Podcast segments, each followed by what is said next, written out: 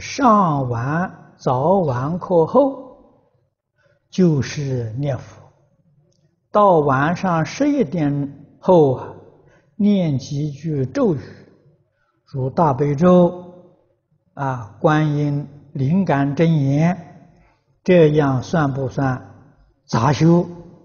能不能往生？这样是杂修啊，杂修是是是真的。啊，能不能往生，看你的功夫，啊，你的功夫得力，能往生，啊，不要夹杂太多，是最好的。